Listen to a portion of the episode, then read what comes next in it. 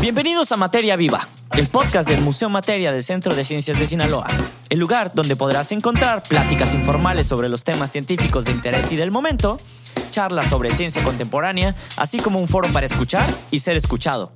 Invitados especiales, temas relevantes, siempre con tus hosts Ricardo Rubiales y Guillermo Peñarroja. Llegamos hasta tus oídos como cada semana gracias a Spotify. Síguenos para encontrar el contenido más relevante para ti y acompañarte a donde quiera que estés. En el episodio de esta semana tenemos a alguien muy especial, así que arrancamos.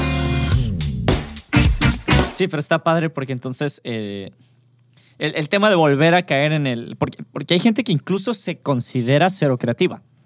Entonces, incluso suena redundante porque al momento de tú hacerlo y, autodeterminarte como una persona creativa, también te estás saboteando en el aspecto de...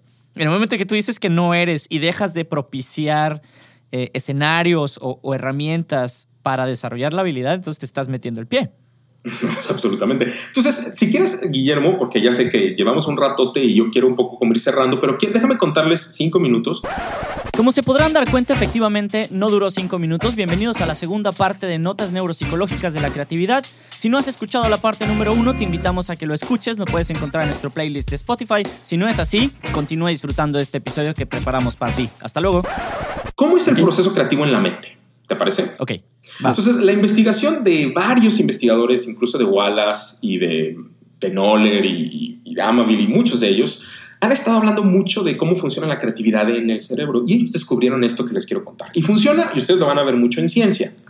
Cuando una persona se enfrenta a un problema, a una circunstancia complicada, algo que no le hace sentido, algo que tiene que encontrar, digamos, una solución, puede ser física o puede ser una solución incluso como mucho más intelectual esta persona va a empezar a buscar información para encontrar esa solución. Entonces hay primero como una etapa, un proceso en el cual empieza como a haber una acumulación extraordinaria de información de muchos, de muchos niveles. Y aquí hemos descubierto que las personas, eh, en ese sentido, que tienen más desarrollados los niveles creativos, usan muchísimos medios. ¿eh? No solamente usan uno, sino usan una enorme cantidad de medios para adquirir información desde diferentes lenguajes.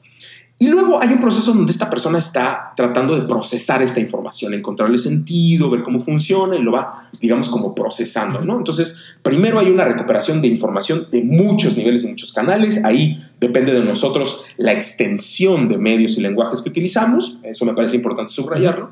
Lo segundo es un proceso de digestión, que también tiene que ver si yo no estoy acostumbrado a trabajar con estos medios o con estos lenguajes, bueno, pues me tengo que acostumbrar porque eso es importante y entonces ahí hay una digestión de esos procesos.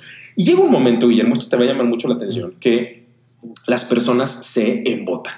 Es muy común que hay un grupo de personas muy grande que se ha enfrentado tanto a este problema, ha estado tan obsesionado con el tema que ya no encuentra una solución. No hay manera y se está dando, digamos, con el muro de que no, no encuentra la solución, no, no, no, no, no lo ve claro.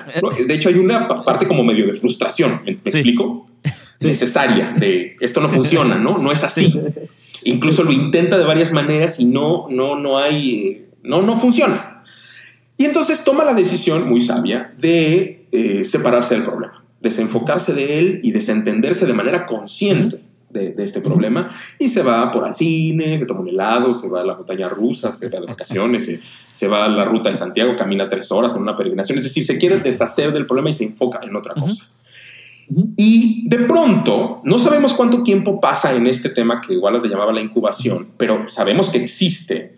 Y en este tiempo que él se desafana del problema, de pronto, de una manera repentina, él se levanta y se da cuenta que tiene la solución. Mm. Es decir, un poco le llaman le cae, le cae el 20. Eh, David Perkins tiene un libro enorme que les recomiendo a todos los que son pedagogos que se llama El efecto Eureka, ah, claro. que habla justamente de esta idea de, claro, ya me hizo sentido. ¿Y qué pasó? Y ha pasado muchísimo en investigación científica, en nuestra historia de la investigación científica eh, de la civilización humana. Es decir, en muchos momentos muchos investigadores se encontraban en procesos muy complicados, se desentienden y de pronto dicen, claro, esta es la solución. ¿no? Y eso tiene que ver con que... Eh, el cerebro trabaja en una, en un, digamos, en una línea, tú como ingeniero debes saber cómo se dice eso, pero digamos no trabaja en una línea consciente, sino abajo, ¿no? Como en una, como en un subprocesador ah, donde está ah, procesando la información eh, no consciente. Digamos que lo procesa como y en segundo eso, plano. Como en segundo plano. Y ese, ese, ese, ese Guillermo, ese, ese despertar, ese lo tengo, ese eureka, es lo que sin duda reconocemos como un clímax del acto creativo.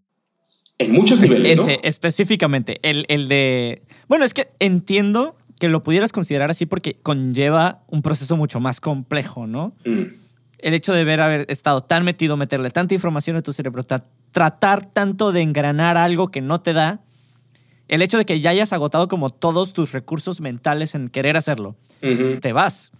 Eh, En, en ese rollo de te vas, que es muy entre comillas, porque no es físico, es te, te, te, te, te zafanas del tema un rato, pero tu cerebro como que ahí sigue. De alguna manera, Sí. sigue. Sí. Regresas y ya lo puedes, o sea, abordar, resolver, tratar, bla, bla, bla. Entiendo que también por eso se ha considerado como un clímax. O sea, sí conllevó una serie de trabajos muchísimo más extensa, aunque según tú hayas estado desafanado del tema. Totalmente. Y hay una parte de verificación final donde, bueno, te encuentras a eso y un poco hay un aprendizaje muy interesante de lo que supiste. Ahora, hay momentos, Guillermo, donde todo este proceso pasa en 20 minutos y hay momentos donde pasa en 10 años. No sé si me explico. No, no Claro. todo es igual, ¿no? Pero a lo mejor tú tienes una situación, quieres abrir una chapa o no encontraste una cosa y entonces empiezas a tratar de solucionarlo y de pronto en ese proceso empiezas a solucionar y solucionar y, y los- y lo logras, ¿no? O- Y a lo mejor te desafanas un rato y luego regresas y lo puedes hacer, o efectivamente toma mucho más tiempo. Por lo general suele tomar mucho más tiempo. Estas son cosas muy específicas de, de de prácticas que tienen mucho rato su- sucediendo, pero lo interesante es como toda la información que metes al cerebro, toda la información que estás dialogando y que vas procesando, siempre te va a ayudar para la solución de problemas y que el cerebro siempre va a estar trabajando en la búsqueda de soluciones o de construcción de sentido, siempre Ujú. a menos, otra vez insisto, que yo no esté acostumbrado a eso. No sé si me explico en esta parte tan importante, que nunca vea un Sí, sí. problema, ¿no? ¿Qué solución? Sí, o sea, ah, es, es la gente que pudiéramos decir que se la lleva. ¿Cómo te explico? Ay, uy, no lo quiero decir porque es- no, odio generalizar, pero a veces es por fines de la conversación, lo siento. Sí, Pero este rollo de la gente que nunca tiene un problema, o sea, real, o sea, que tú. eh, Es como cuando sale el meme este de problemas de primer mundo. sí, O sea, que realmente su problema más grande es. Eh, O sea, ¿qué desayuno hoy? O sea, ¿qué de toda esta gran variedad de opciones que tengo? O sea, me- refiero, estoy poniendo un ejemplo bastante soso, ¿no? Pero para- para el fin de la conversación. Hay personas que realmente su situación de vida no se topan con eso. O sea, no se topan con un problema real.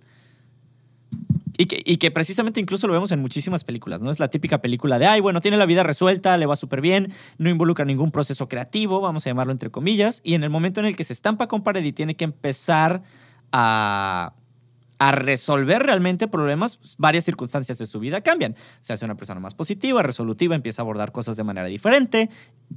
Pienso que también tuviera que ver con este proceso creativo, ¿no? totalmente. Y bueno, también te demuestra en ese sentido, en ese ejemplo, que bueno, los seres humanos tenemos esa capacidad, ¿no? Otra vez, insisto, innata de responder ante los problemas y buscar soluciones.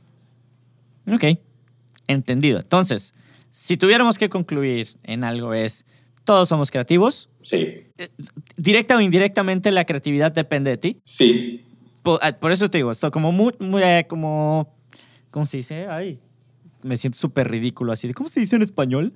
Eh, estos broad strokes, como la imagen grande, vaya, así de, bueno, eh, depende de ti, se desarrolla, o sea, sí tienes que ejercitar de alguna manera el músculo de la creatividad. es que sí le dicen, o sea, y así te lo venden. Y me da risa que hay en mil TED Talks que hablan, o conferencias, o lo que ustedes quieran, sobre, y libros que hablan sobre creatividad, te venden más o menos los mismos puntos, pero sigues aferrado a que no, es de ciertas personas. Mm, Ahora, exacto. con lo que yo sí quisiera cerrar, Ricardo, que yo creo que es lo, lo interesante, es la creatividad en el siglo XXI, ¿por qué es tan valorada? Bueno, tiene que ver con la, digamos, desde la sociología y mucho desde la investigación del contexto en el que vivimos hoy, tiene que ver con los retos que nos presenta eh, la era digital. Y un poco compararlo con la era industrial, que cuando estemos en pedagogías lo vamos a explorar más, pero digamos que la escuela respondía a un acto de domesticación con respecto a la fábrica.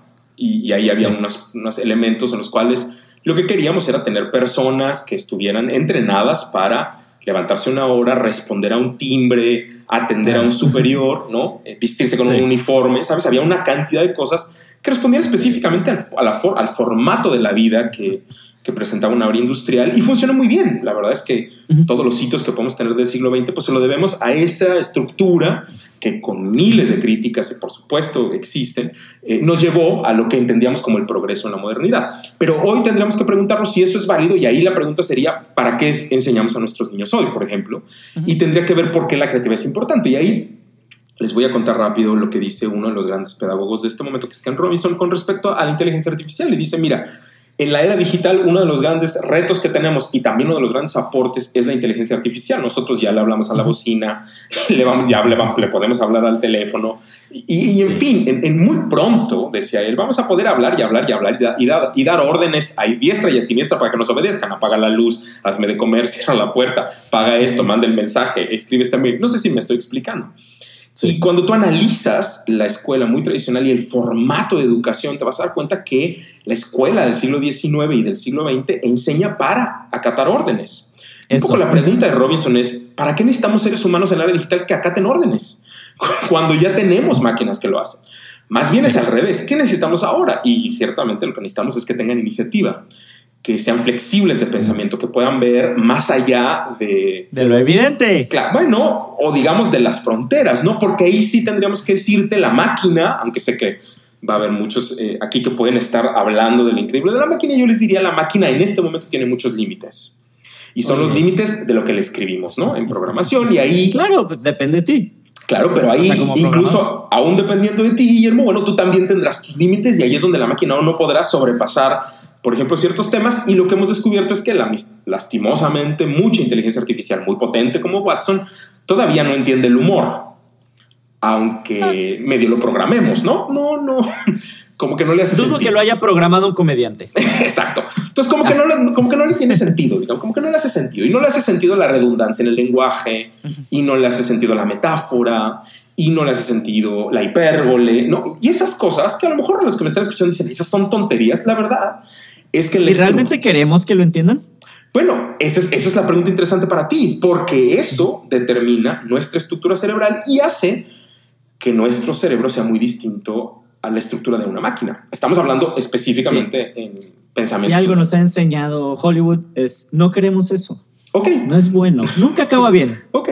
Si no queremos eso y, y nunca acaba bien, bueno, evitemos programarles humor, sarcasmo. Sarcasmo, exacto. Eh, sí, A, las máquinas. Ya, ya aprendimos. No entendiste mi referencia a los Thundercats, Ricardo. Tampoco me sentí triste. Porque, porque eso eh, es lo que hace a un ser humano ser muy humano, especialmente nuestras estructuras de lenguaje.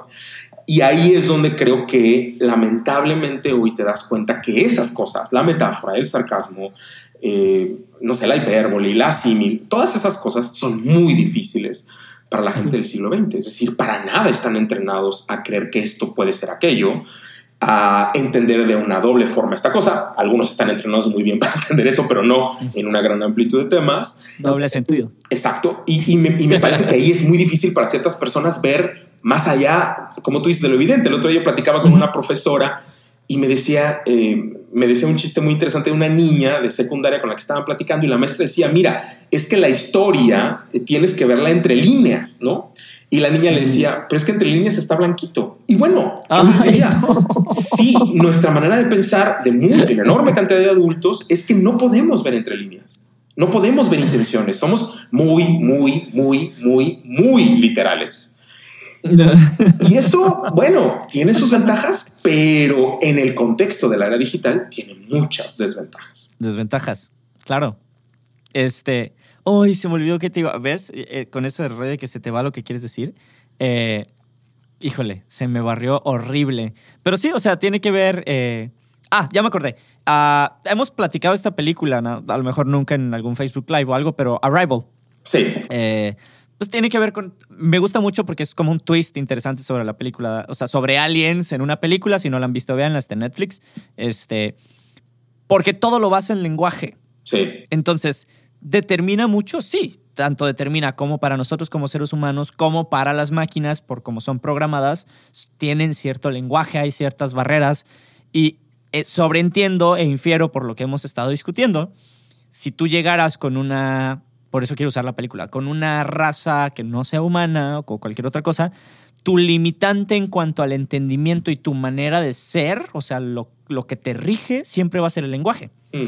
Si yo llego con una raza o con otra cosa que no entiende el sarcasmo porque no es parte de su lenguaje, bueno, se desarrollan de una manera distinta. Mm. Ah. Y en ese Por sentido. eso te digo, infiero, ¿no? Claro, O sea, pero en ese sentido, si nuestro lenguaje se limita a lo que la máquina, sabes, no estamos produciendo seres humanos que puedan producir laboralmente cosas que la máquina no nos va a proveer. Porque yo te diría, el tema del que hablaba Ken es que la máquina va a suplir algunos trabajos.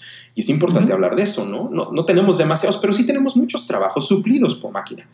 Y bueno, pues así tiene que ser. Eh, y, y bueno, la pregunta es qué va a hacer este personaje, este ser humano, para encontrarse de otra manera. Bueno, un sentido tendría que Creativo. ser cambiar su lenguaje y entender. Y regresando a la película, sí quiero subrayar algo porque tiene que ver con creatividad y es, fíjese que de las últimas investigaciones de la neurolingüística, eh, esto se les quiero subrayar que para la investigación del cerebro, una de las características más importantes es investigar los lenguajes, porque hemos descubierto que los seres humanos, dependiendo del idioma que hablemos, eh, Mm. pensamos de esa manera. Esto es muy, eh, muy interesante porque es decir, nuestra Shocking, construcción de pensamiento se da a partir de un lenguaje. Es decir, nuestro lenguaje estructura Mm. el pensamiento. Y lo hemos visto en investigaciones muy claras con personas bilingües, bilingües, eh, no sé cómo se dice esta frase, que son eh, de maternidad bilingües, Guillermo. Es decir, que desde que son muy pequeños hablan Ah, dos hablando dos idiomas. Ajá. eh, y entonces hemos visto que ellos tienen esta capacidad de incluso pensar eh, a un segundo nivel. Es decir, pueden utilizar un- un- una estructura del lenguaje de una manera y cuando utilizan el otro lenguaje lo piensan de otra. Muy, muy potente. Mm. Y hemos descubierto, fíjate, en base- este- esta investigación está muy relacionada con la película porque les quiero contar que la película está basada en un libro y el Mm. libro sí apela a muchas de estas investigaciones neurolingüísticas sobre cómo el lenguaje nos ha conformado hasta lo que somos hoy y que uno de los elementos que más nos separan, y aquí están estos cruces eh, complejos e interesantes entre biología y neurolingüística, una de las cosas que más nos separan, sin duda, de nuestros eh, hermanos chimpancés que comparten con nosotros una enorme cantidad de genoma, es justamente el lenguaje, como lenguaje. nosotros lo tenemos, ¿no? Eh, y en la definición, y ahí van a, van a encontrar toda la investigación de Jane Doll, esta enorme mujer que trabajó años con, con gorilas, que justo su investigación tiene que ver con lenguaje, y ella justo aprende cómo hacer sonidos y empieza a rediscutir. Bueno, me parece que el lenguaje es el tema cuando hablamos de nuestras diferencias eh, como especies, ¿no? Entonces Hay es una un tema muy que hace una referencia a esa investigadora. Se llama Congo. Es viejísima. Sí, sí, sí. Súper interesante y muy potente su investigación, pero creo que es importante que todos los que nos lo oyen lo, lo sepan, porque sí, el lenguaje sí, Guillermo, nos podría dar o abrir eh, años de civilización. Esa es, esa es la propuesta del libro, digamos, ¿no? Lo vamos a dejar Claro. en esa investigación de idea de ciencia Sobre ficción porque no tenemos evidencia, Sí. pero es interesante, ¿no? Mm. Porque, Pudieras decir. claro, es que hemos avanzado en el lenguaje. Sí, es importante que tú sepas que los egipcios ni pensaban, ni escribían, ni formaban ideas como tú. No, no, no, no. O no tenemos evidencia para decir eso. Ellos tienen una estructura Ah, muy específica y claro, eso va, va cambiando con el tiempo, ¿no? Si hay una evolución lingüística, evidentemente. Me deprime un poco con nuestra evolución lingüística más reciente es pedirle a la RAE que agregue palabras. Bueno, Sobre todo con el lenguaje incluyente. Bueno, pero Bueno, ahí, eh. ahí- ahí más bien velo como un- una propuesta interesante de flexibilidad que podría abrirnos la puerta para eh, reencontrar otras posibilidades. No, no. Ah, claro. ¿Tú, tú crees, Ricardo, hablando otra vez del lenguaje y creatividad? Yo sé que es- la respuesta probablemente sí. ¿Tú realmente, o sea, tu opinión personal, vaya, es si tuviéramos una nueva manera de entender lenguaje o de aprender otro idioma, ¿te hace o no más creativo? ¿O pudiera desbloquear como nuevos ámbitos en los que pudiéramos ser? Es una de las maneras como las personas adultas pueden crear más conexiones eh, a nivel cerebral que existen. Es de las, de las mejores terapias que pudieran existir eh, para solucionar déficits a, a nivel Mm. mente. Y sin duda será un elemento que te permitirá en tus procesos creativos, fíjate, acceder desde otros medios y otros lenguajes a la información que tu cerebro requiere para solucionar un problema. Entonces la respuesta, con toda la evidencia que tenemos, es absolutamente sí, claro. Claro que yes. Incluso tener otros lenguajes, ¿no? Estamos pensando en lenguajes Ah. hablados, pero a lo mejor lenguajes visuales, ¿no? No podemos olvidar que la mitad de nuestro cerebro eh, funciona a partir del lenguaje visual. Entonces también la visualidad, pues es un tema que no nos tocó ya hablar, pero también es un gran tema. Interesante. Porque no, o sea, es que yo sé que la palabra lenguaje es amplia y muchos me incluyo, la, la- la ligamos directamente a hablado. Mm, mm. Eh, pero hay varios formatos para lenguaje. Digo, sé que nos podemos durar otras tres horas hablando del tema, pero Ricardo, desafortunadamente llevamos casi hora y media Ay, Dios mío. en, en- en tus pláticas que según tú íbamos a ver cómo le íbamos a hacer para durar 40 minutos o una hora máximo. bueno, no igual nos si iba a dar quedamos el 20, tiempo. fíjate, si nos quedamos 20 minutos más ya tenemos dos podcasts. Ahí está, parte uno y parte dos. Claro, eso siempre me ha Este, gustado. Mejor, mejor. Pero, pero a lo mejor es interesante, nada más cerrando un poco el tema, porque sé que ya nos tardamos, pero cerrando un poco el tema del lenguaje y la creatividad, sí creo que es interesante pensar, por ejemplo, en el lenguaje de señas. Eh, ¿Tú consideras, Guillermo, que el lenguaje de señas se ubica en el mismo lugar, se procesa de la misma forma que se procesa el lenguaje hablado? Si tienes una persona sorda, ¿no? Que no oye ella procesa el lenguaje de señas en el mismo, en el mismo registro que nosotros procesamos el lenguaje hablado a nivel cerebral. Ah. ¿Cuál es lo que tú infieres? ¿Qué crees que pasa? Que no. Claro, efectivamente no. Se procesa en otro lado. Pero entonces ahí estás hablando de una capacidad interesante, a lo mejor para algunos medio absurda, bueno, pero desde otro lugar no tanto, que puede referirnos a otras posibilidades de expresión que, bueno, en una época se utilizaron muchísimo y que puede ser todo un tema de, de- también de desarrollo intelectual en base a ciertas problemáticas, ¿no? Y ahí eh, Sí. podríamos hablar de una investigación muy interesante del siglo XVI. Fíjense, esto yo sé que a mucha gente no le va a gustar. XVI. Del siglo XVI, En el medievo, en el medievo, a finales del medievo, que se trataba de construir eh, laberintos, eh, digamos, un poco como de pensamiento, acertijos, eh, pequeñas como historias en imágenes que estaban codificadas. Entonces tú te acercabas a una imagen y lo que veías en la imagen de manera literal no era lo que la imagen quería decir. Tenías que verla desde un lugar simbólico, es decir, reinterpretar las imágenes. Estás, estás describiendo la, la, la, la, la, ¿cómo se llama? La trama del código da Vinci. Adelante. Bueno, bueno, bueno, eh, eh, así es. Es, es decir, y se, y se dio muchísimo. Y en la Nueva España les quiero contar que fuimos expertos eh, en, en estos juegos. Se llamaban juegos de ingenio y agudeza, se llamaban en el siglo XVII. Y tenían que ver con presentar eh, este grupo de imágenes. eh, y claro, eran de una élite, también habrá que decirlo, muy estudiada, que se refería en estos códigos. Y bueno, ha sido una de las cosas que los neurolingüistas que están trabajando más en el tema de, de estos lenguajes visuales han tratado como de, de reinterpretar de manera muy potente. Pero yo lo voy a llevar a un contexto contemporáneo. Fíjense que yo doy eh, sesiones de talleres de vez en cuando y estuve en el Museo Reimaginado hace unos meses y me pidieron que diera un taller eh, para mis amigos profesionales de museos de otros lugares de, de Latinoamérica y les propuse mi taller de memes, que ustedes no sé si sepan que ha sido bastante famoso y que incluso estuve en España dándolo en, en espacio telefónica y que todo el mundo le causa mucho revuelo porque es un taller muy divertido. Y fíjate, Guillermo, que en el taller de memes había una enorme, quiero subrayar esta palabra, enorme cantidad de adultos que el meme no les hacía sentido. No, no- no- no había, me, me puedo imaginar. era un, era un, era un, eh, un hoyo negro, un, un- vacío. No, no había nada, había lo que la imagen decía, pero no podía haber ninguna, ningún referente extra. Y es interesante esa discusión porque el meme es un lenguaje visual, es un código.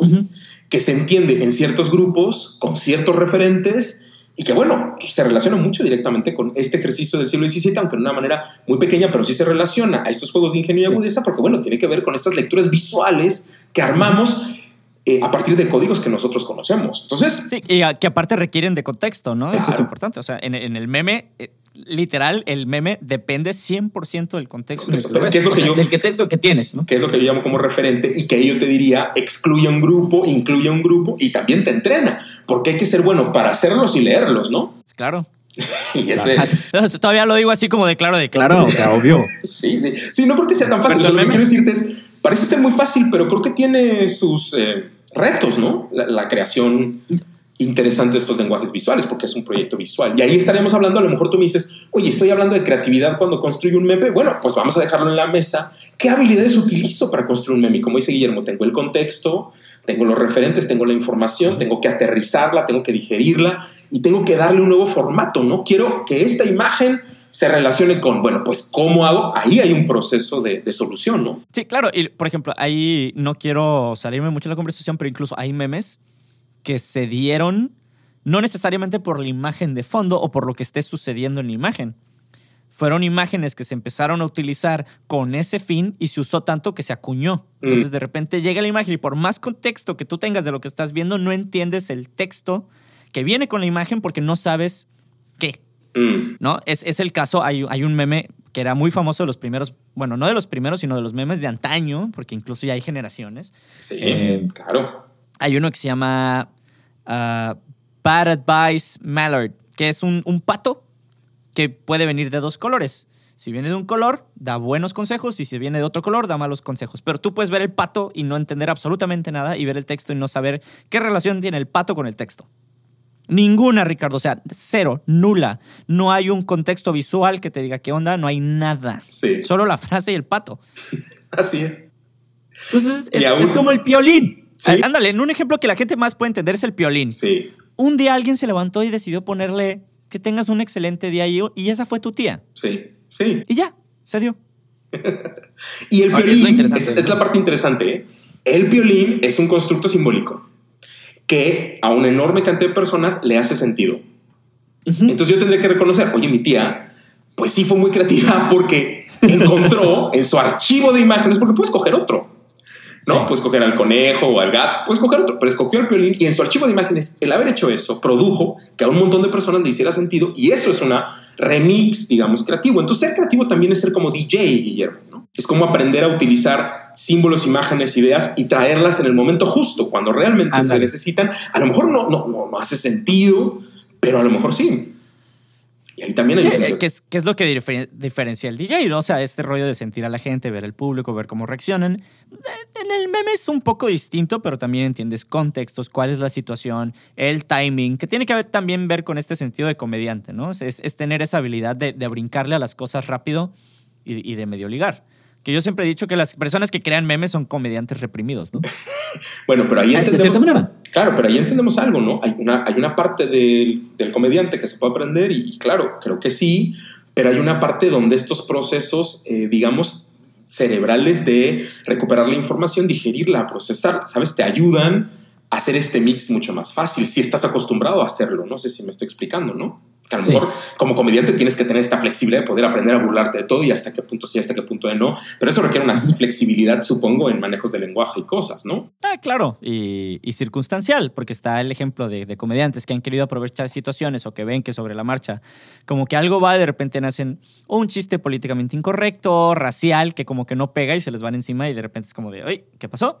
Bueno, fue una mala lectura, o sea, mil cosas que pueden suceder, pero también eh, pasa exactamente lo mismo con los memes y en este proceso creativo. O sea, hay veces que de repente tu super idea, super creativa, como que no fue ni la super idea ni lo super creativo y ahí queda, pues, pero no pasa nada.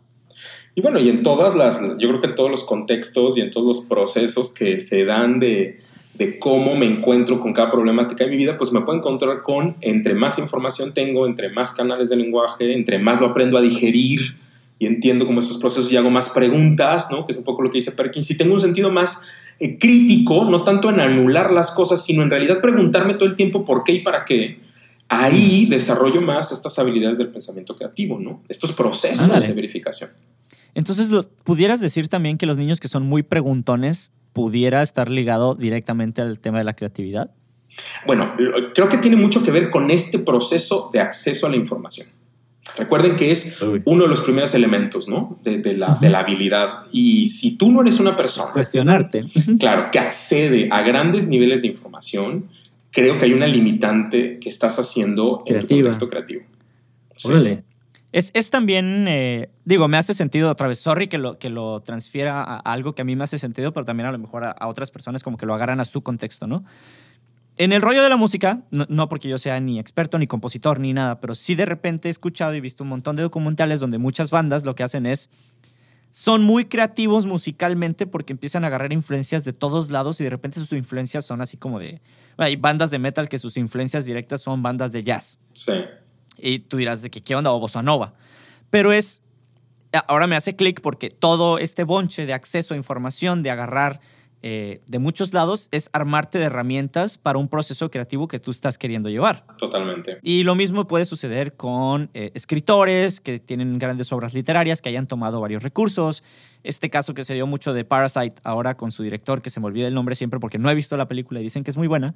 Eh, sus grandes influencias fueron directores que estaban con él ahí, a los cuales les ganó la nominación al Oscar. Sí. Pero es, es, es otra vez el darle, alimentar a tu cerebro para poder conllevar este proceso creativo, ¿no? Claro, porque cuando te encuentras con esta solución que necesitas tomar ahora, tu cerebro tiene la capacidad de ir aquellos que a lo mejor no son de hoy, ¿no? No lo viste hoy, lo viste hace un tiempo, pero empiezas a hacer estas relaciones y estás acostumbrado, tu cerebro está acostumbrado a crear estas relaciones virtuales, ¿no? Con lo que ya has visto, con otros procesos, con otros lenguajes.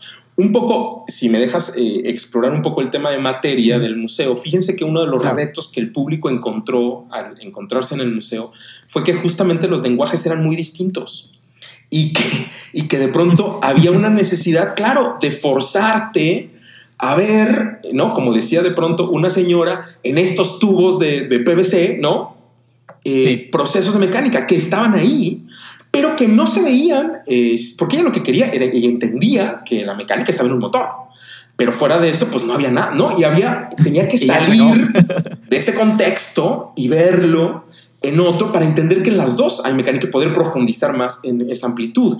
Y, y me parece que la propuesta curatorial y pedagógica de materia tenía que ver con ese elemento. O sea, si yo realmente quiero que tú aprendas algo en el siglo XXI, la solución no es darte una clase con un pizarrón verde, la solución es brindarte muchos estímulos que no sean cercanos a ti, para que tú entres a un elemento que le llamamos disociación cognitiva, que te pongan el reto de hacerle sentido y decir, ¿cómo se come esto? ¿No? Y en ese proceso en que tu cerebro dice, tengo que encontrar la solución, que por supuesto será una solución creativa, porque cuando le encuentres sentido, para ti va a ser algo nuevo, innovador, pues en Sí. ese proceso vas a aprender. Mm. Que digo, yo sé que el de pedagogía, y de hecho ese es un tema que no quiero pisar tanto porque sé que va a estar muy bueno ese episodio por el contexto de ahorita, pero algo de lo que yo estaba escuchando hoy en la mañana, como preparándome un poquito para el podcast que, que iba a hacer hoy, era eh, en este rollo de los procesos de aprendizaje, de las nuevas herramientas y de la disociación cognitiva, es hay muchos niños que su proceso de aprendizaje tal cual, o sea, esta absorción de información va a ser más grande en estos momentos porque están siendo enseñados de una manera no tradicional. Entonces, al momento de romper este, esta costumbre, vaya, va a haber una absorción de información mucho más grande porque se va a retener más en los niños, va a estar ligado a una, a una situación en particular. Este, y digo, por eso te digo, no quiero profundizar mucho, pero sí tiene que ver directamente con esto que tú estás diciendo. Pues rompes el esquema, se te graba un poquito más y, vas para allá, ¿no? Totalmente. Y es, es la manera como causamos impacto ahora, porque de las cosas que hemos descubierto en el aprendizaje es que la mayoría del aprendizaje a largo plazo, es un aprendizaje que es digerido y que realmente te va a perdurar, pues sí tiene que ver con una experiencia que realmente te impacte, ¿no? De, de muchas formas, ¿no? Pero sí tiene que ver con una experiencia que realmente sea potente. Ahora, quiero regresar un poquito al tema de Teo, Ricardo, porque no lo, no lo quiero soltar tanto eh, y regresando a la materia, obviamente al museo. Eh, en una de las conversaciones interesantes que algún día me tocó tener eh, un fin de semana, eh, que ustedes saben que los fines de semana los teníamos llenos, este, quién sabe cómo va a ser después el futuro. Eh, eh, por el tema de la masividad, ¿no? Me tocó una chava, señorita, señora, no sé cómo le deba llamar. Señora, tiene hijos chiquitos. Eh, venía con su esposo, pero eran como el yin y el yang, ¿no? Ella era artista, tal cual, era una artista plástica, de hobby, porque pues tenía sus chamacos y sé que no se podía dedicar, pero pues se veía que era un hobby, o bueno, me platicó que era un hobby como bastante acuñado, pues eso hacía. Y el señor era un ingeniero civil. Este, entonces cuando salen del cubo negro me toca ir pasando por ahí y me vieron con el gafete y me abordan. Me dicen, oye, este, quiero saber un poco más de Theo Jansen. Dice, ¿qué me puedes platicar? Y yo, ah, bueno, este, ¿qué quieren saber? ¿no? Ahí ya empezamos en mediación. Eh, eh. Entonces, eh, dentro de la plática, en algún punto, sale ya de que ella es artista, él es ingeniero y que sus miradas chocan al momento de ver el tema de Teo porque el señor eh, lo veía desde un punto de vista estrictamente ingenieril y ella lo veía desde el punto de vista estrictamente artístico. Entonces discutían un poquito como que dónde estaba el cruce o por qué sí podía o por qué no podía ser así. Pero me da mucha risa porque a pesar de que no se estaban entendiendo ellos dos, eh, me tocó ser como el catalizador del, del entendimiento mutuo, vaya. Porque estuvo padre como de repente hacerles las ligaduras de, bueno, tú estás viendo eh, estas, eh, las criaturas de Teo como si fueran una máquina entiendo el punto de vista porque es ingeniero, yo soy ingeniero, te entiendo perfecto, pero desde el punto de vista de ella es cómo pudieras ver estas piezas que son obras de arte en una aplicación estrictamente ingenieril, o sea, cómo lo vas a llevar. Está bien, es una máquina, pero es una obra de arte. ¿Y qué hace esta máquina que es una obra de arte? Entonces, en este rollo de la creatividad también me puso a ver el cómo alguien que es creativo detona incluso creatividad en ti, ¿no? Que yo creo que eso es lo más potente de, de la exhibición de Teo, ¿no? Mientras lo tuvimos para las personas que tuvieron la oportunidad de visitarla, es, te abre un panorama distinto. Entonces, me aterriza en la pregunta de, ¿la creatividad conlleva a más creatividad o puede detonar más creatividad?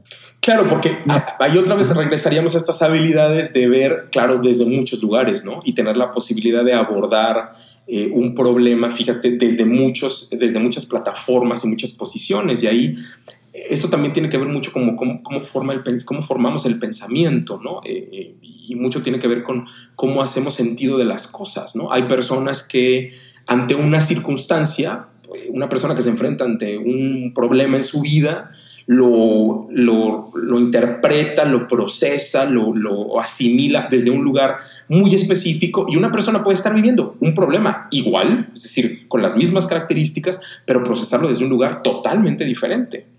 Y ahí, ahí es donde encontramos, y la pregunta para estas dos personas es si podrían ver el mismo problema desde otro lugar.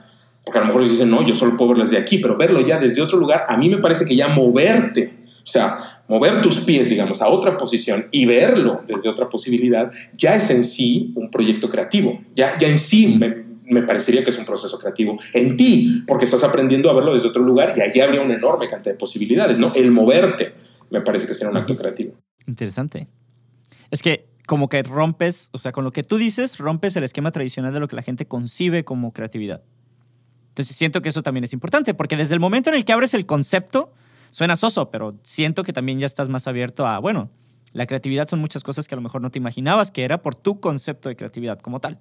Totalmente, totalmente. Entonces, Entonces en, este, en este proceso de confinamiento, ¿cómo están las personas abordando eh, su circunstancia? Mm. ¿no? Y, creo ah, que ahí, bueno, yo creo que ahí necesitamos mucho insight, ¿no? O sea, esta palabra que usa Perkins cuando habla del efecto eureka.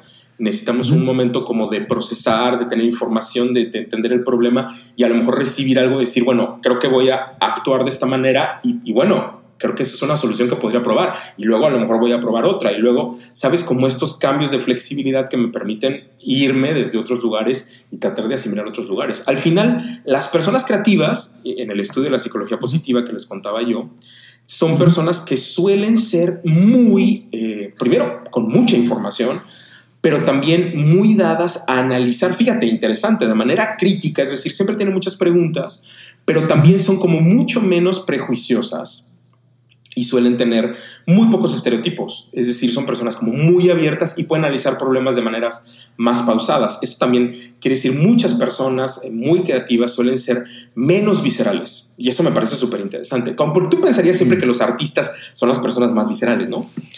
son emocionales, no los llamaría viscerales. Eh, bueno, emocionales. Y, en realidad sí lo son, y gritan y arman y no sé cuánto. Y es en ese momento cuando lo están haciendo, justo cuando están en el momento de flow, eh, que, es, que es lo más interesante, ¿no? Pierden este control. la zona. porque están en ese rollo.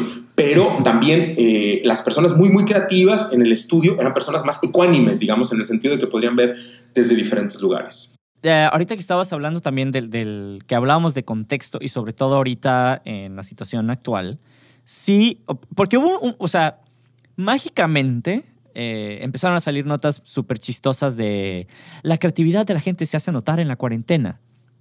Y ligándolo con todo lo que hemos platicado, me hace mucho sentido porque de repente es, bueno, de, de, entrada te están forzando a estar en una situación en la que no estás acostumbrado. Siento que desde ahí ya te abrió la puerta para hacer cosas que normalmente nunca habías hecho. Y no solo estoy hablando de cosas creativas per se, con todas las comillas del mundo, sino de desde personas que lo ven como un momento para empezar a meditar, como para empezar a limpiar y otras cosas, pero sí hubo eh, un extenso uso de herramientas que facilitan la creatividad, le hace TikTok, este, lo tenía que decir así, porque es, es una herramienta para poder externarlo. Y hay, gente que está en Instagram y demás, pero sí ha salido de repente con todas las palabras, cada tontera, pero entiendo que es porque están en un contexto en el que nunca habían estado, en el que pueden desfogarlo de una manera en la que nunca lo habían hecho. Y, siento que ahí sí también va a ayudar este tema de la pandemia como para poder ejercitar las personas que sepan aprovecharlo, ¿no? Porque hay personas que se están hundiendo en su depresión porque no saben qué hacer porque odian estar en su casa. Es, no, es real, o sea, yo sé que existen las dos caras de la moneda, pero es cierto que hay personas que lo van a aprovechar como para poder ejercitar este músculo de la creatividad y decir, bueno, estoy en un contexto en el que nunca había estado, puedo hacer cosas que nunca había hecho y de repente salir con cosas que jamás habían imaginado, ¿no? O pensado que ellos iban a poder hacer en algún momento. Y creo que ahí, a lo mejor, un poco recuperando el cliché, eh, a lo mejor también meditar puede ser un proceso creativo, ¿no? También implicaría este repensar y un insight de qué información tengo, cómo lo pienso, cómo vivo, ¿no? qué preguntas estoy haciendo, por qué lo quiero hacer, cuál es la intención, y a lo mejor empezar a encontrarme con algo que sí me lleva a este fundir que me hace eh, participar. Puede ser que, que, vaya por ahí, pero también incluso hay personas que a lo mejor, Guillermo, son expertas en hacer algo y que saben juguetear muy bien ciertas cosas, ¿no? Y que entienden cómo lo hacen. Y ahí hay una relación en que a lo mejor la creatividad, como les conté en un principio, estaba muy relacionada con tus propios retos. Entonces, mm. eh, porque yo puedo ser muy divertido y hacer muchos videos muy divertidos y la gente me adora y tengo miles de fans, pero no sé si eso es creativo para mí, ¿no? A lo mejor la señora de afuera que me ve por primera vez dice, ay, qué, qué creativo, de verdad. ¿Sabes por qué? Porque está viendo que es algo único que nunca había visto antes, pero para mí, en mi contexto personal, no es un, no es un reto. Aquí lo que me parece interesante es el reto per se. O sea, yo, yo quisiera enfocarme como en la acción per se. Si el reto para mí es la cámara en sí, ¿no? O perder el miedo a la cámara y ah, encontrar una solución, bueno, ahí hay un proceso creativo para mí. Pero bueno, incluso, por ejemplo, para los, para los creadores de contenido, que es uno de los títulos más millennial del mundo, existe, es real y a la gente le pagan por eso. Y mucho em, dinero, ¿eh? Muchísimo dinero a los desgraciados. Sí. Si nos están escuchando. Eh, eh, a los creadores de contenido el reto no es en sí volverse a sentar enfrente de la cámara, es cómo capto más público ahorita que estoy en cuarentena. O sea, porque en teoría hay más gente que pudieras eh, captivar. Entonces, el reto para ellos no está en, en, bueno, ¿cómo sigo haciendo mis videos? Pues otra vez estoy en la comunidad de mi casa, está en cómo logro llegar a más gente con las mismas herramientas que he utilizado siempre y aprovechándome de esta situación. Y siento que siempre está en este rollo del irte superando, ¿no? El one-up o ves que alguien más subió algo y pegó y ahí estás tú otra vez, o ves que tú subiste algo y llegó un montón de gente, bueno, ¿cómo puedo seguir llegando un montón de gente? O sea, el reto cambia y la creatividad es, es donde siento que también puede empezar a fluir un poquito mejor. No porque tu vecina cree que tu TikTok es chistoso y ella está fuera de contexto, sino porque de entrada ahí tú como creador de contenido ya llegaste a alguien que no habías llegado. Y también como el reto tuyo de tu propio proyecto, porque ahí lo estamos evaluando mucho con respecto a la gente, ¿no? Como a la meta. Y acuérdense que en la investigación de Flow, no porque todas las acciones creativas sean así, pero en la investigación de Flow, en sí mismo la acción era eh, lo suficientemente de recompensa. Entonces, porque en este caso que creo que tienes razón y creo que sí utilizas la creatividad, por supuesto, los procesos, eso porque somos creativos, pero creo que cuando estamos hablando ya muy cerrado a yo, yo como desarrollador de contenidos, quiero ser creativo para mí y crecer mi proceso de creatividad, no tendría que tener una meta de llegar a alguien, ah, sino yo eh, ¿sabes? Desarrollar más lo que sé hacer. He llegado hasta aquí, ¿qué sigue?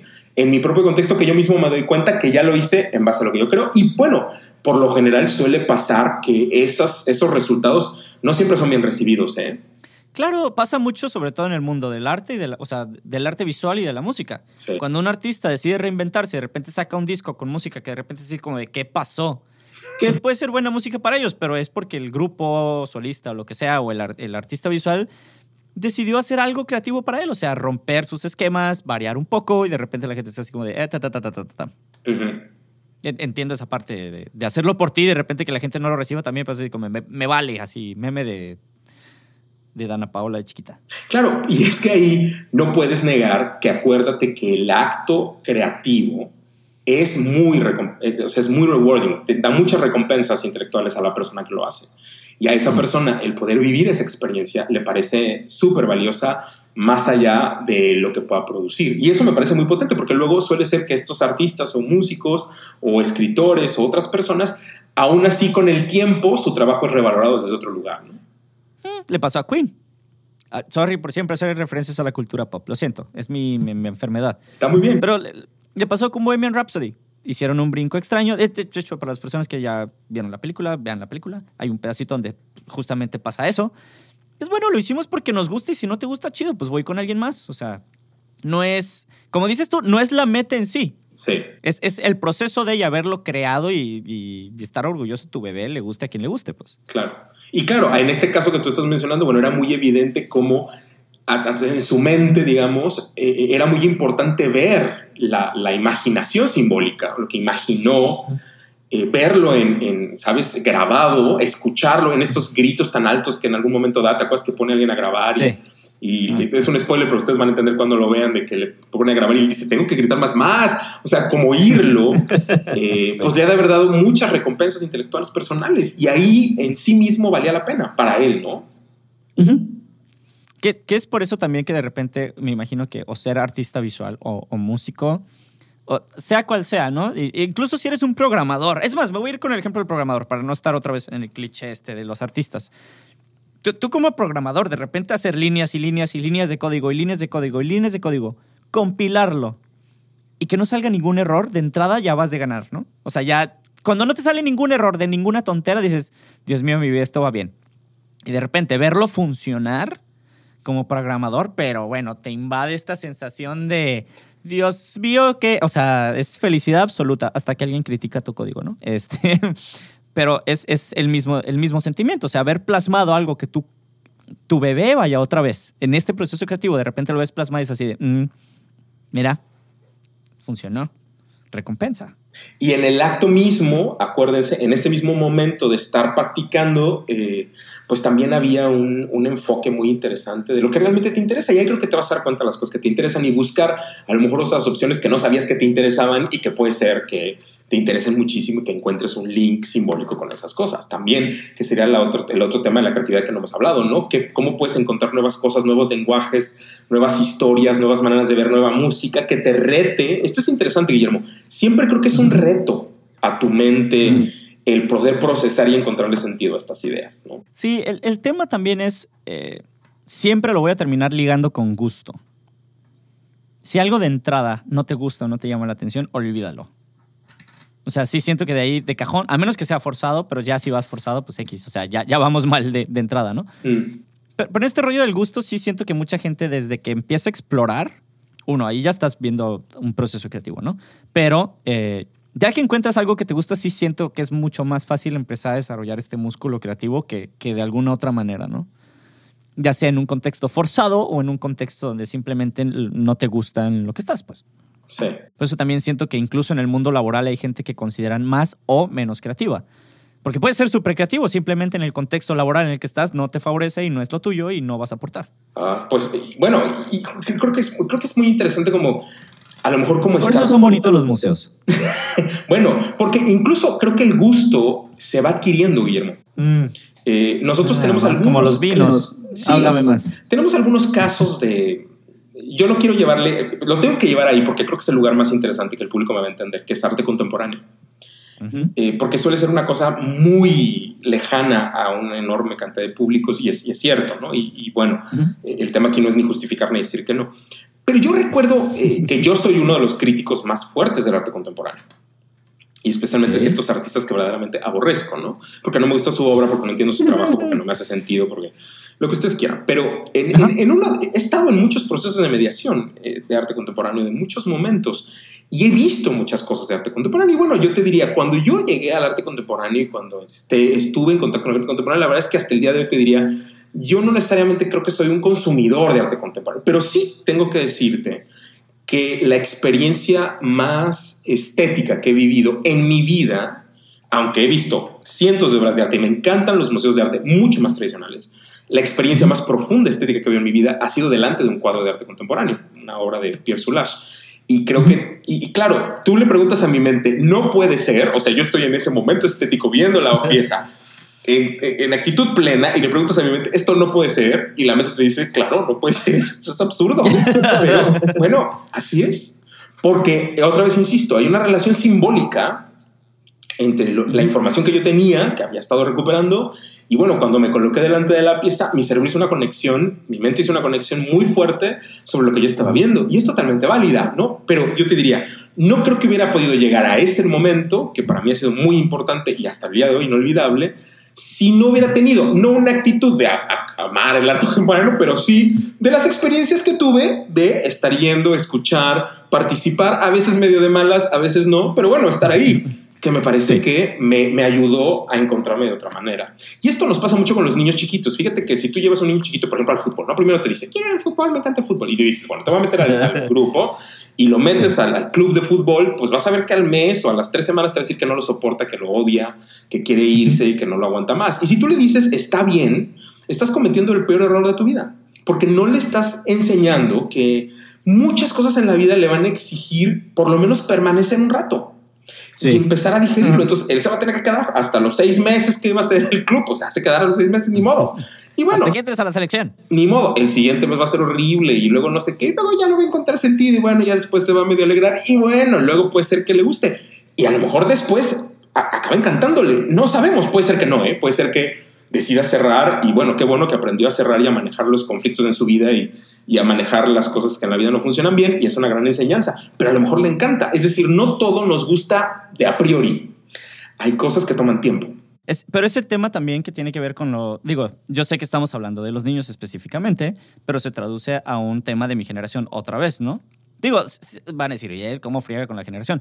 Pero es porque es la que está en el mundo laboral ahorita más fuerte, ¿no? Sí. Eh, tenemos un problema de retención de trabajo porque precisamente estos problemas se derivan desde estas situaciones. Llegamos al club de ajedrez, nos decían, ah, el odio, ah, bueno, el ajedrez no es lo soy yo fan, vas para atrás. Ah, bueno, llegas a un trabajo nuevo y no aguantas ni el año y estás brincando, brincando, brincando, brincando de, de, este, de, de trabajo. Sí, así es. Y eso no es bueno. o sea, no es bueno a nivel personal porque creo que no te ayuda a poder digerir los procesos. Los procesos a veces toman mucho más tiempo en, la digestión de nuestros procesos cerebrales, no son tan rápidos, no somos tan rápidos como quisiéramos, ¿no? Y eso lo puedes ver también a nivel neuropsicológico en los lutos o en las separaciones. Yo a veces pienso que ya funcionó dos días y ya pasé, y bueno, no, las cosas toman un poquito más de tiempo y a lo mejor a veces hasta recursos medio extraños, donde, bueno, quieres hacer eh, simbólicamente cosas que eh, funcionan para que hagas estas catarsis, ¿no? Que también tiene que ver con este lado humano de de las expresiones y los procesos. Pero bueno, un poco sugiriendo, mi comentario va a sugerir, no somos tan rápidos como creemos, ni en digerir lo que nos gusta ni lo que no nos gusta, porque otra vez regreso, lo que dice Guillermo, los gusta, pues no sé si te gusta a ti o es lo que te han moldado para que te guste. Es, es el hábitus que tienes y bueno, es obvio que eso te va a gustar, pero no sé si tú, tú, tú, tú eh, te gusta eso, porque eso es una cosa que vamos descubriendo y que vamos también formando en realidad. Vamos decidiendo a dónde queremos ir, ¿no? Exacto. Que es, o sea, es que entiendo que en el gusto, pero, o sea, también es un tema de resiliencia. Sí. Resiliencia, resiliencia. Y, es una mezcla de cosas, porque mucho de lo que hemos hablado es como muy, o sea, de papel o de teoría, vaya. Pero, ya, o sea, ya aplicado, de repente hay un montón de circunstancias que te golpean y te medio mueven, ¿no? Claro. Que, es este tema de no, no siempre caes en el trabajo que quieres porque, pues, no sé, ¿no? Te van a heredar una base y, bueno, tú estudiaste ingeniería y ahora vas a dar clases. Ah, bueno, odio dar clases. Ah, bueno, pues, ni modo, es, la, es la baraja que te tocó y tienes que ver cómo sacar la mejor situación y aplicar lo que puedes con lo que tienes. Y ahí la pregunta es si tienes que ser creativo, Guillermo. Sí, e, e, exacto. Es que vas directamente a eso. Si te están descontextualizando, es ahí donde tienes la oportunidad de tu, tu, tu tus cartas, ahí sí, empezarlas a jugar de una manera muy creativa. Bueno, no es el contexto que a mí me hubiera gustado, pero ¿cómo lo puedo...?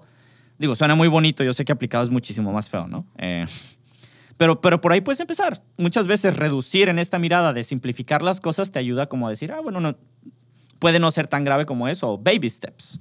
O sea, pasito a pasito y de repente vas viendo cómo sales en este tema del proceso creativo. E incluso podríamos hacer ahí esta, esta relación, ¿no? Si estás en un problema como este tipo, bueno, accede a toda la información que puedas piénsalo con toda tu cabeza, digiere lo más que puedas ante esta situación y luego aléjate un poco y trata de ver qué pasa. ¿No?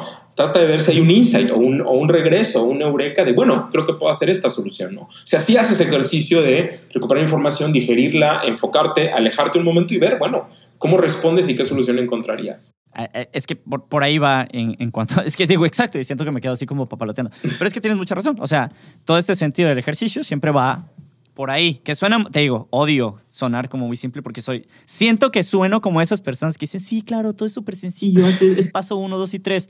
Y estoy súper súper en contra de ese tema, pero otra vez, lo que tú dices, simplemente o escuchar esto o tener acceso a más información es lo que te va a empezar como a ayudar a, a desbloquear o a, y que no te autosabotees como lo que hablábamos hace rato de, bueno, puedes hacer que tu cerebro pierda esa plasticidad y esa capacidad de, adaptarse y, trabajar de otras maneras. Una buena manera de no hacerlo es no casándote con lo que tienes. Sí, y con lo que ves y con lo que escuchas y estar siempre con lo mismo, ¿no? Un poco es lo que hacemos con los niños más pequeños cuando hablamos de pedagogía del asombro.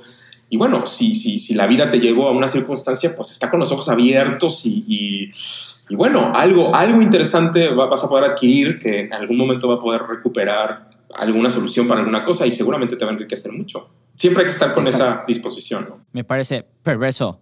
Ricardo, desafortunadamente. Ahora es tiempo ya terminar. Yo sé, te agradezco. Todo, todo, lo bueno tiene que llegar a su fin. Lo sé. Eh, Muchas gracias. Y en materia viva, esta no es la excepción. Para las personas que traen al Cubo Negro es exactamente el mismo speech. Eh, ahora, si tuvieras que dar, odio hacer la pregunta, pero la tengo que hacer. Si tuvieras que dar una conclusión, que a mí no me gustan las conclusiones, ya sabes, anticonclusión. Sí, anticonclusión. ¿Qué sería? Mejor. ¿Es, conclusión, anticonclusión o pregunta? Sí, yo creo que mi anticonclusión, eh, creo que mi anticonclusión tiene que ver con, con qué cosas, de qué manera limito mi, mi, pensamiento creativo. O sea, en qué manera estoy todo el tiempo cerrando posibilidades, eh, siempre diciendo que no, siempre eh, negando opciones. Y bueno, ¿de qué forma podría ser que si me flexibilizo un poco, permito que el proceso creativo pueda desarrollarse más y le dejo hacer su trabajo idealmente, ¿no? Eh, ¿Hasta qué punto pongo más obstáculos y hasta qué punto flexibilizo que las cosas puedan dar? Yo creo que más bien a lo que me quiero enfocar es eh, contextualizarlo a lo que estamos pasando ahorita. Y es, ni siquiera como conclusión, es más bien creo que es un buen momento para que empecemos a observar desde donde estamos, que esperemos sea en sus casas, este, eh, qué es lo que puedo hacer con lo que tengo en casa para desarrollar este músculo creativo. Real, porque estamos muchos en mismas, en circunstancias muy similares de estar encerrados en casa, no poder salir. A todos nos rige un común denominador que siento que es bastante potente como para poder encontrar eh, puntos en común con otras personas y hacer relaciones para ver cómo están desarrollando la creatividad. Entonces a lo mejor sería un buen momento para, si no te consideras una persona tan creativa, empezar a explorar estas posibilidades. Totalmente, totalmente. Pero bueno, entonces, Ricardo. Muchas gracias. yo sé que tenemos muchas cosas más de qué hablar y si no, nos podríamos seguir otras dos horas. Este, pero vamos a dejarlo así. Eh, este podcast creo que por lo largo va a estar dividido en dos sesiones. Gracias a las personas que se quedaron hasta el final a escucharnos. Este, se los agradecemos muchísimo. Tenemos nuestra siguiente sesión el... Ah, mañana. Mañana. Mañana por la mañana. Uy, Ricardo, aquí sí tienes que invitar. Aquí sí. Bueno, mañana por la mañana eh, vamos a tener a Sebastián Bosch, que es el exdirector del Museo Gallardo, uno de los referentes latinoamericanos más interesantes de museos de ciencia en, en todo el continente, y ahora es director de los museos y las bibliotecas de la ciudad de Rosario. Yo les invito, es un museólogo eh, y queremos hablar con él de museología crítica y museología contemporánea y museología social y, y, me parece que va a ser interesante también para entender un poco los links que hacemos desde materia hacia la museología contemporánea. Ok, perfecto. Entonces, de mi parte, no se lo pueden perder. Nadie mejor que Ricardo para haberles descrito quién es la persona que vamos a tener mañana. Entonces, señoras y señores, niños y niñas y todas las personas que nos están escuchando, lo que se consideren y crean que ustedes son. Nos vemos en nuestro siguiente episodio de Materia Viva. Fuimos Ricardo Rubiales y Guillermo Peñarroja. Síganos en todas nuestras redes sociales y nos vemos muy pronto. Muchas gracias. Dale, bye bye. Recuerda que puedes encontrarnos en todas nuestras redes sociales, Facebook, Instagram, Twitter y estar al pendiente de este y cada uno de los episodios que tenemos para ustedes cada semana. Los esperamos muy pronto en este programa que fue Materia Viva.